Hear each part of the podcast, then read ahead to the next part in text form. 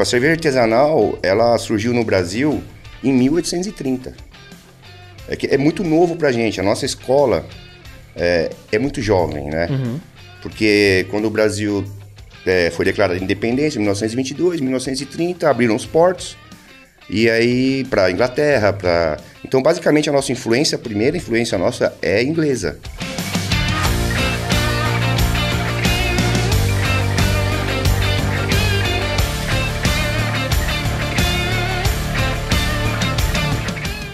E olha só, começando mais um episódio da trilha da Casa da Matrona, a casa da Good Vibe, boa mesa e gente do bem. E olha com quem que eu tô conversando aqui hoje, o Gui Lapa da Breja to Go. Você já ouviu falar em produção cigana de receitas de cerveja? Bom, a gente vai ouvir um pouquinho mais sobre isso que eu também não sei. E aí, Gui, tudo bom? Tudo jóia. Cara, obrigado por você ter aceitado o convite e vir bater esse papo aqui com a gente, viu? Eu que agradeço. Ô Gui, quando é que começou é, a Breja to Go? Começou em meio à pandemia. né? Eu tinha um outro negócio. Fácil, né? É, bem facinho, bem facinho. E sempre eu fazia cerveja caseira, né? Uhum. É, desde 2010. E o meu outro negócio, por ser prestação de serviço, parou em meio à pandemia. Tive que mandar todo mundo embora, fazer. Quebrei e pensei, pô, quero fazer alguma coisa que eu sinta prazer. Uhum. Porque eu não sei quando vai voltar esse meu, essa minha área. É, e aí comecei a produção de cerveja. Mas você já trabalhava, já entendia, já conhecia? Já tinha feito alguns cursos, né? É, mas curso de produção caseira, nada. Mas Aí- mais porque você gosta. Sim, sempre, é, sempre pro hobby. Nunca Uhum. precisei trabalhar com isso. Tinha um outro negócio que ia bem, Uhum. né? É, e aí, eu, em meia pandemia, eu comecei um curso mais avançado, que é o curso de tecnologia cervejeira. Olha que bacana.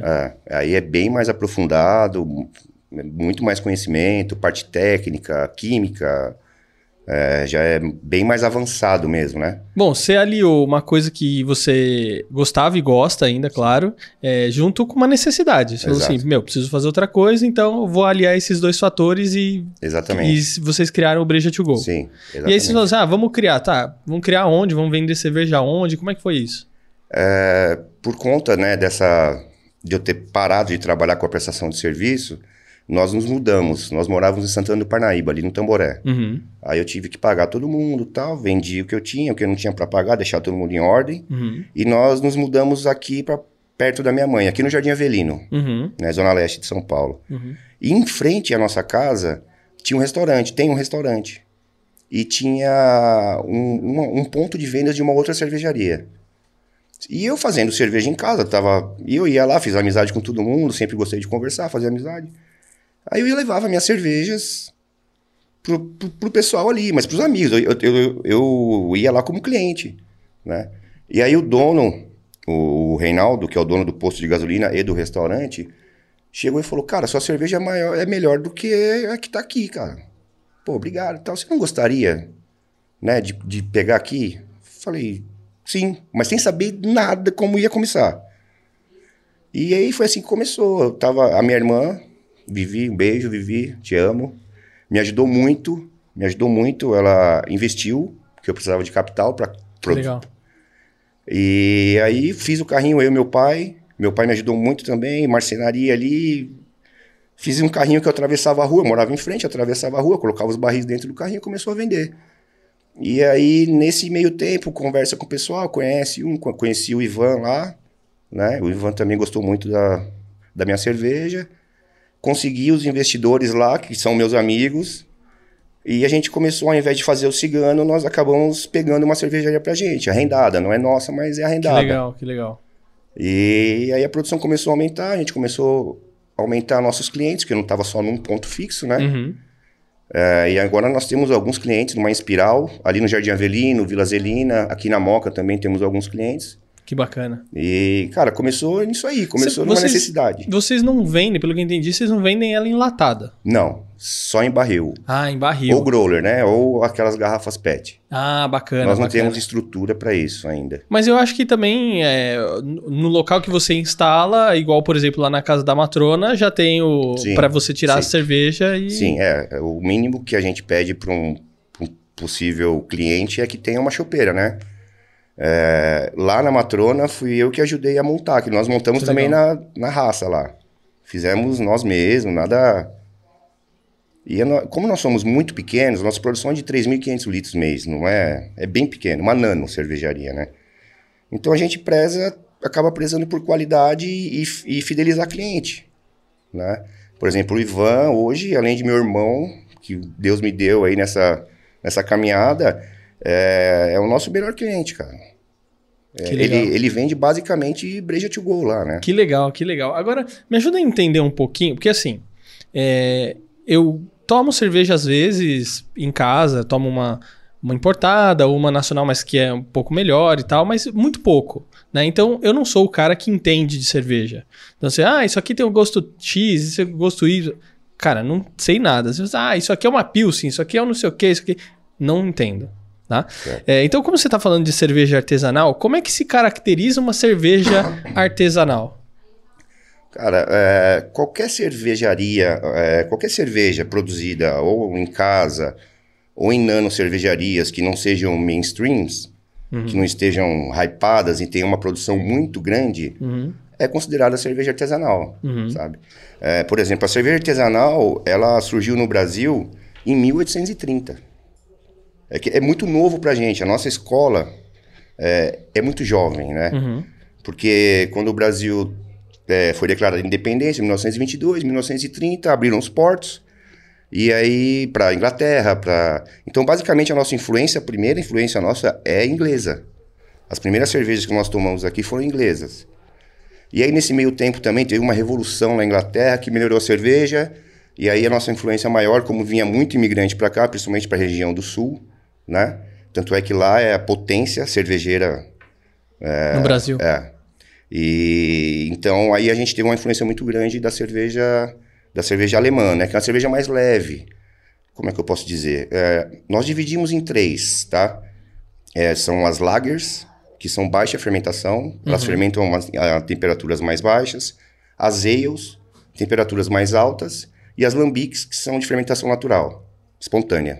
Você abre o tanque fermentador, não coloca levedura, não coloca nada e ela fermenta. Mas essas três têm uma diferença de sabor. Muito, muito. Mas E aí, é, co- Como que você pode definir um pouco o sabor de cada uma delas? O tipo de malte, a quantidade de malte, por exemplo, existem basicamente três tipos de malte, né? Esse aqui Tá. é o malte, ele é, é, qualquer Esse aqui é a matéria-prima que você usa. é, é, esse é um malte, esse é, o- é a cevada, Uhum, ela passa por um processo de germinação, uhum. onde ela expõe o amido é, e aí esse processo de germinação é interrompido, tá?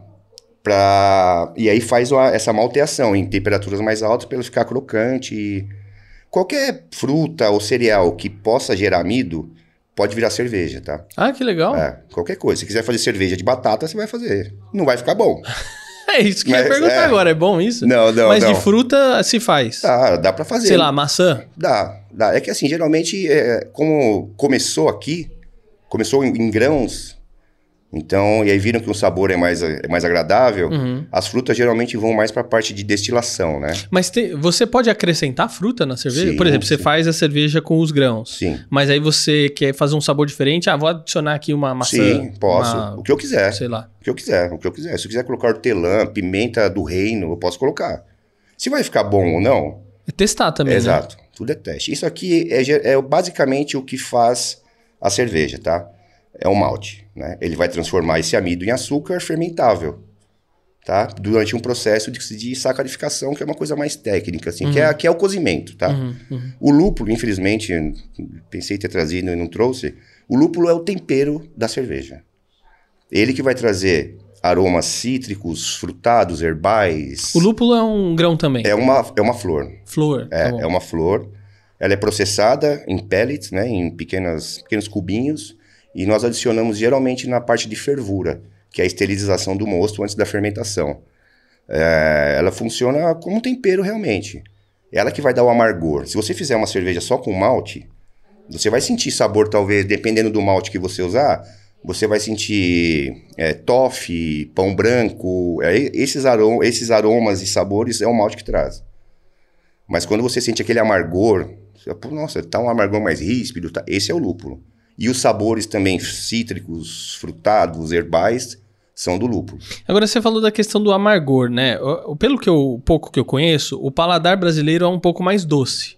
A gente tende a gostar um pouco das coisas mais doces. Por exemplo, café, agora tá mudando um pouco. Sim. Mas café o pessoal enche de açúcar e Sim, tal. sim, a, a gente até trouxe a, a Jaca aqui que falou da parte de café. E, meu, a gente não enche de açúcar o café. O café que você enche de açúcar é um café ruim.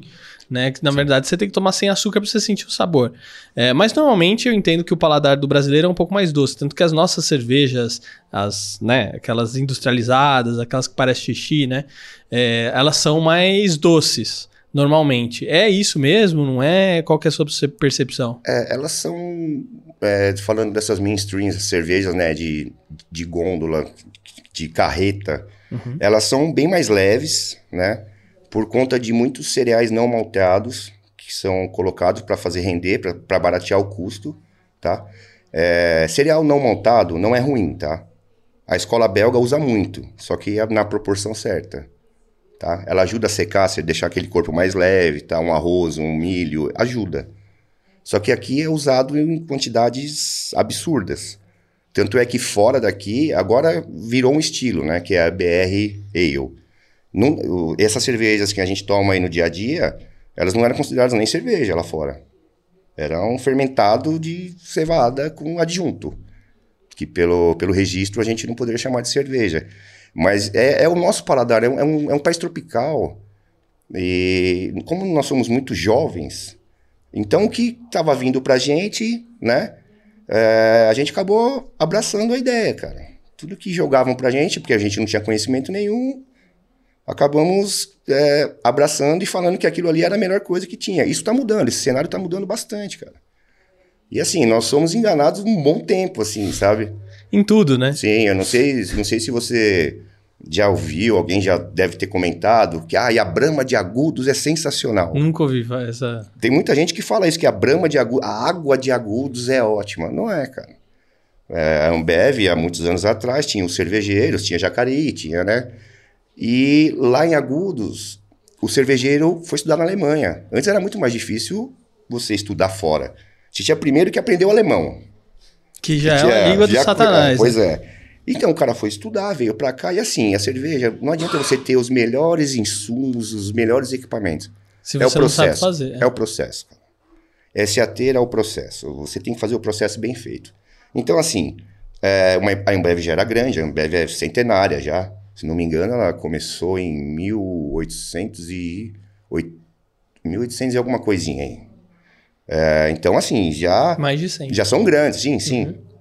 E a Brahma de lá era melhor, embora tenha sido a mesma receita de- das outras sedes.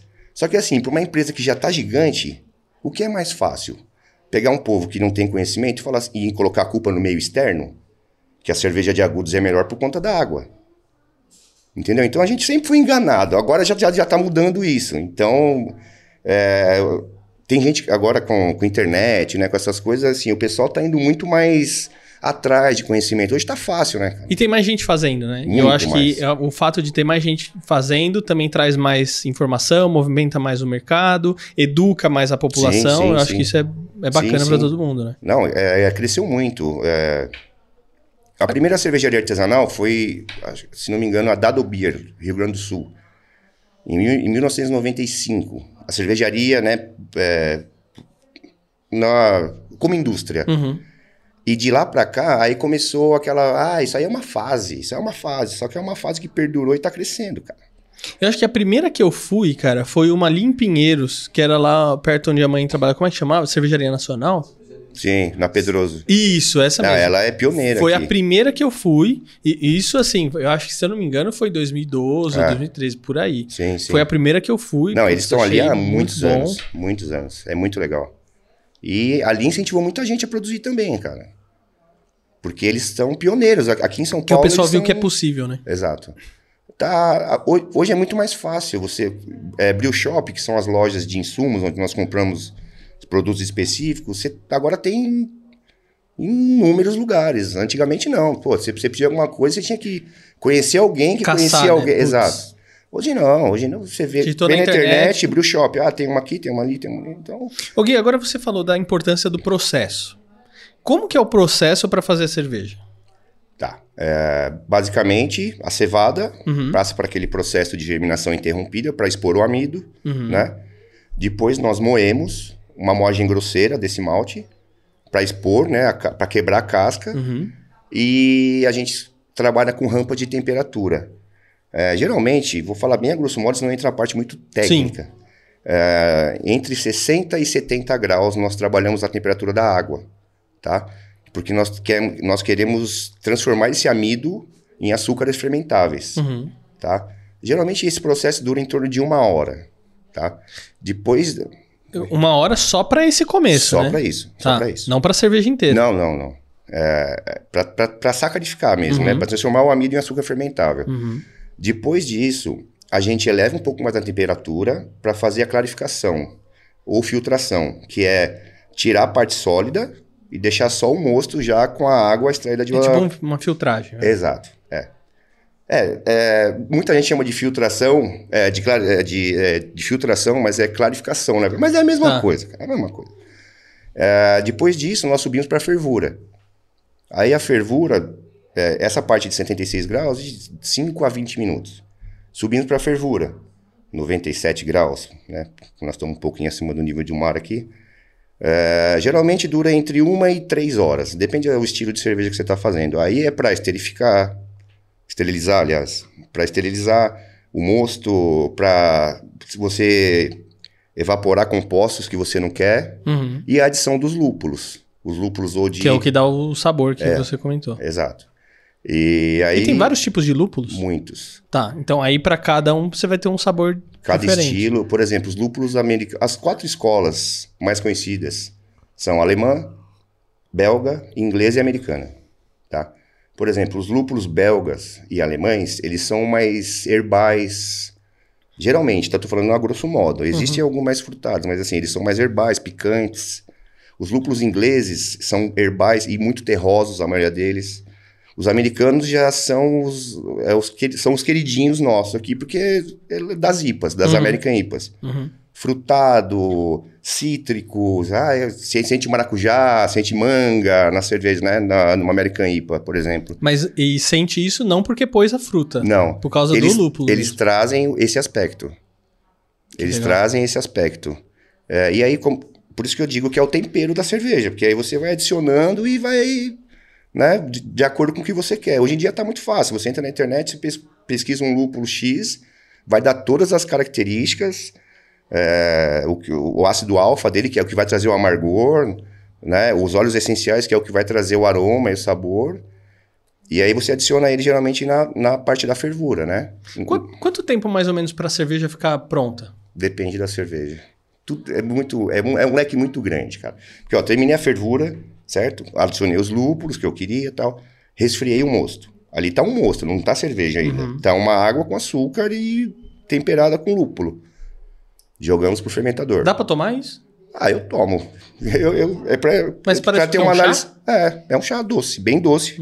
Sem o álcool ainda. Sem álcool, Tá. sem álcool. Aí você joga pro fermentador isso aí, né? Joga pro tanque fermentador e é aí que vem a estrela da festa, que são as leveduras, tá? Que é um fungo mesmo, que vai comer esse açúcar e transformar esse açúcar em álcool. Transforma em CO2 também, né? Só que o CO2 é volátil, dependendo do, do fermentador que você está usando, ele vai, vai embora, se ele não for pressurizado. E, e- e- e aí a, a levedura come o açúcar e transforma em álcool. Só que por trás disso tem todo um cálculo para saber quanto de álcool que você quer na cerveja. A rampa de temperatura, ela vai te indicar também se você quer deixar um residual, porque existem açúcares fermentáveis e não fermentáveis. Se você faz uma rampa mais alta, a cadeia de açúcar ela fica maior, tá? E fica mais difícil para a levedura comer, ou seja, ela vai deixar um residual, ela vai deixar um sabor. Quando você toma uma cerveja que você fala, nossa, parece uma bala de chocolate, é porque a rampa foi alta para deixar muito açúcar residual, no qual a levedura não come, cara. Então, é, é, um- é tudo uma. Tem, é que é, até você comentando assim, né? é, sempre quando vocês fazem lá a receita de vocês, é, sempre sai o mesmo sabor ou sai sabores diferentes? Cara, é uma ótima pergunta. Fazer cerveja não é difícil. O difícil é você manter a mesma receita e fazer várias cervejas iguais. Ainda mais no nosso caso, que assim, nós temos uma produção legal, nossa panela é para 500 litros finais, né? Nossa panela tem 750 litros, e mais fazem 500 Então litros você finais. faz. Cada vez que você faz, você produz 500 litros. Isso, 500 litros. É uma panela relativamente legal para uma nano cervejaria, né? Mas ela não tem a tecnologia que. Mas eu acho que isso, isso não é o legal. Porque aí, por exemplo, cada hora que o cliente vai, ele vai ter uma experiência diferente. né, nós procuramos fazer sempre. é, seguir a risca. Sim. Mas assim, nós dependemos também de muitos fatores externos. Tempo. Não, é, tá às vezes frio, você tá pega uma, pega uma safra legal de, de, Ah, de entendi. um malte. O E lúpulo diferente. também, sim. Se você pegar um lúpulo mais novo, Uhum. um lúpulo desse ano, por exemplo, cara, ele é muito mais fresco, ele é muito. explode mais o sabor. Você pega um lúpulo de 2020, não tá vencido, mas já tá no freezer ali, entendeu? Então perde um pouco de propriedade, entendeu? Mas eh, a gente tenta fazer. A receita que nós fazemos é a mesma. tá? Mas a gente tenta chegar o mais próximo possível de sempre fazer a mesma cerveja. A Legal. cerveja. Mas eu o acho mesmo- isso bacana. Eu acho que aí pode ser uma experiência diferente, porque aí a Sim. pessoa, ah, deixa eu ver como é que tá. Ó, Sim, isso aqui, sim. Pô, hoje eu tô sentindo aqui diferente isso. Sim. Tá. Cara, mas se é vocês, bacana. se vocês vissem o nosso processo lá, inclusive vocês estão convidados aí lá Ah, para conhecer vamos, aqui gente vai. pertinho na Moca. Vocês vão ver assim, cara, que nós somos um caseiro grande. velho. Não é que você vai entrar lá, nossa, cara, lógico, nós seguimos todas as normas. A cervejaria tem um registro no mapa, na CETESB, tem alvará, tem tudo. Mas não é aquela coisa linda, maravilhosa que vê aquelas propagandas, aqueles tanques maravilhosos, lindos. As esteiras de garrafa com invase. Ah, né? não, não, não. É uma, é uma sala grande, né? É, essa- com todas as normas de sanitização e tal, mas é, é uma sala só, cara. Você olha ali, tem uma panela que parece uma jacuzzi no meio e os fermentadores ali. Então, assim, nós somos. A gente pode falar que nós somos caseiros, cara. Só que é um caseiro industrial. Cara, o que eu achei fantástico, assim, que você falou que vocês montaram a estrutura lá no- na casa da matrona, né, no Ivan e tal, e aí você tem ali do lado onde você tira... Como é que chama aquele negocinho pra tirar É, o... a torneira mesmo. Isso, a torneirinha ali pra tirar o- a cerveja, né? E aí tá escrito lá, fuck Ambev.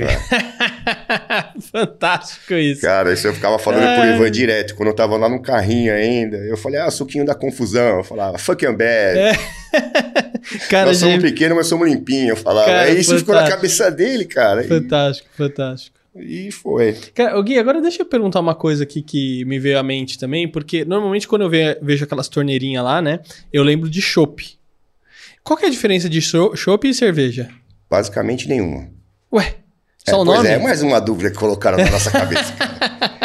É, nós levamos em conta assim: a, a diferença do chopp para cerveja é pasteurização, tá? Essas cervejas de gôndola, né? Cerveja de. de- é, se se tá na gôndola que não tá refrigerada, é, ela não é, ela é pasteurizada, tá? Ela passa por um processo é, onde passa por uma alta temperatura, em média 90 graus, para matar as leveduras que estão lá, que é o fermento, né? Matar os fungos que ainda estão lá, para ela durar mais tempo, Uhum. tá? A maioria do chopp que vai no barril, eles não são pasteurizados, eles têm levedura ali. Por isso que eles têm que ser mantido refrigerado, né? É, eles têm que ser mantidos refrigerados. Por quê? Porque a levedura, ela não morreu, ela adormeceu. E se tem açúcar residual, se tem alguma coisa, você deixa no tempo, ela vai acordar. E vai começar a refermentar. Aí vai mudar o sabor da cerveja, ela vai pressionar, porque ela transforma álcool em, é, açúcar em álcool e CO2 dentro do barril, ela vai pressurizar, ela vai começar. E o Pegar risco. É, uhum. e o risco é, é mínimo, mas existe de estourar um barril, cara. Acho que há um ano atrás um cara se lascou aí, acho que foi em Minas, estourou um barril, o cara perdeu a cabeça, literalmente, assim. Então, assim, não é. Mas basicamente é isso, cara. O chopp e a cerveja é a pasteurização, que nós falamos aqui, né? O chopp veio de, dos alemães, que lá do sul, que não sabia muito falar o português e queria tomar um copo, e para eles chopp é medida, um copo. Ein chopp, ein chopp. Aí ficou chopp. Porque tava no barril, Entendi, entendeu? saquei, saquei. Gui, quando você termina o processo, uma coisa que eu é, não, não perguntei, é a cerveja tá quente. Quando você, no final do processo dela ou não? No processo da fervura lá, Isso, que eu você- resfriei. você- por exemplo, a cerveja tá pronta. Acabou, saiu do- dali da linha de produção, tal, tá pronta. Ela tá quente ou ela tá, tá- já tá fria, sei lá? A gente resfria ela, né? Ah, Desliga- então, isso que eu ia perguntar. Terminamos a fervura. Logo depois que terminou a fervura, você Já já, resfria. já resfria. Já resfria. Para a temperatura que nós queremos de fermentação, tá? É, todo mundo fala que a estrela da festa são as leveduras, porque a gente faz um trabalho danado para deixar o melhor possível para a levedura fazer a cerveja. Então nós somos coadjuvantes, assim, né? Entendi. É, só que a gente tem que resfriar numa temperatura adequada para cada, é, cada estilo de levedura. Tem, existem muitos estilos para cada estilo de cerveja, de levedura. E, e para chegar até o cliente, tem que levar ela gelada? Nós levamos porque nós temos uma câmara fria lá, né? Tá. Mas a gente fala ainda pro, pro- porque tem a, a maioria dos nossos clientes não tem refrigeração. Deixa como lá na matrona. Deixa embaixo, num lugar fresco, arejado, sem pegar sol. Até 5, 7 dias, aguenta. Aí depois disso a gente já pede para voltar para a geladeira. Caso não tenha saído o barril todo, despressuriza, põe um pouquinho na geladeira para a levedura dormir de novo e não mudar a cerveja, cara. Que legal, que legal. É, é, é um, é um trabalhinho... Mas é um trabalho legal pra caramba. ah, tô feliz, cara. divertido, cara. Divertido. A gente ganha pouco, mas se diverte. Ô Gui, agora deixa eu te perguntar, como é que você conheceu, no final das contas, a casa da matrona? Cara, foi assim, foi lá no carrinho, né, onde eu tava trabalhando, e a- o Ivan às vezes aparecia lá, aí ele tomou a cerveja, falou, cara, é a melhor cerveja que eu já tomei aqui no Brasil. Palavras dele, hein? Não são minhas, não. Pô, legal, e faz amizade, começa a conversar, começa a conversar, aí viramos amigos, e aí um- alguns meses depois ele, ele veio e falou, Gui, eu vou abrir, eu vou pro varejo, cara. Tô com uma ideia, e o cara é, pô, você conhece, é sensacional. é né, cara? fantástico. A cabeça dele é. A inteligência, ele tá em 2078 já, É. cara. E aí, pô, vou abrir, vou abrir, eu quero você lá comigo, eu quero tua cerveja lá, eu quero tua cerveja lá. Pô, e pra mim é um puta prestígio, cara. Porque você viu a estrutura que é. Aquele. O bar dele vai ser conhecido, cara, e não vai demorar muito, não. Ele tá fazendo um baita num- num- de um plano de negócios ali. E é um negócio diferente, cara. Não tem. Acho que em São Paulo não tem o que ele tem. E, pô, pra mim é um prestígio, porque ele só vende a gente e mais uma long neck de outra marca, cara. Ou seja, literalmente fucking Ambev, né? Exato, é, e não é Ambev, exatamente, não é Ambev que ele vende. É a verdinha, que eu gosto muito também, Heineken. Mas assim, cara, pra gente é ótimo, porque, pô, é um puta know-how pra gente, cara. É, todo mundo acaba conhecendo ali, já tá numa espiral, como eu disse, é uma espiral, né? Ali na Vila Zelina, pô, o pessoal já conhece a gente, né? No Jardim Avelino, Vila Alpina, que é aquela região E ali. vai expandindo e vai Vai crescendo. expandindo. Aí o fulano fala pro ciclano, ô Gui, você não tem aí, uma, eu queria colocar no meu bar aqui e tal. Pô, a nossa vitrine é lá, cara. E eu acho que vem coisa boa aí. Depois você bate um papo com ele, que a gente tá com uns planos bem legais ah, aí legal, pra... legal, legal. Vou ver se eu trago ele aqui de novo pra, pra explicar esses planos Sim, aí. sim, vai ser bem bacana. Se der certo, vai... Bom, ou seja, se o pessoal quiser experimentar a breja to go, é só ir lá na casa da matrona. Sim, Com certeza vai ter com lá. certeza. Lá não vai faltar nunca, cara. Legal, Gui, obrigado por todas as explicações aí. Realmente eu não tinha a menor noção de todo esse mundo aí, né, da cerveja, porque realmente é um mundo. Você tem escolas, você tem tipos de lupus, é, não sei o que e tal, é muita coisa. Então, pra você aprender, então, parabéns pelo trabalho que você tem executado aí, por todo o seu conhecimento. E vamos que vamos, vamos lá na casa da matrona tomar uma breja Bora, bora. Pô, eu que agradeço o convite, cara. E essa oportunidade de poder explicar um pouquinho do que é o mundo da, da cerveja artesanal. Estamos engatinhando, mas a gente chega lá. É isso aí. E olha, se você gostou, então não pode deixar de conferir a Breja to Go lá na Casa da Matrona, casa da Good Vibe, Boa Mesa e Gente do Bem. Tô deixando os links aqui na descrição para você obter mais informações a respeito, tá bom? Olha, espero que tenha gostado desse episódio. Não esquece aí de deixar o seu like, o seu comentário e se inscrever no canal. E eu vejo você no próximo episódio. Até a próxima. Valeu, Gui! Falou!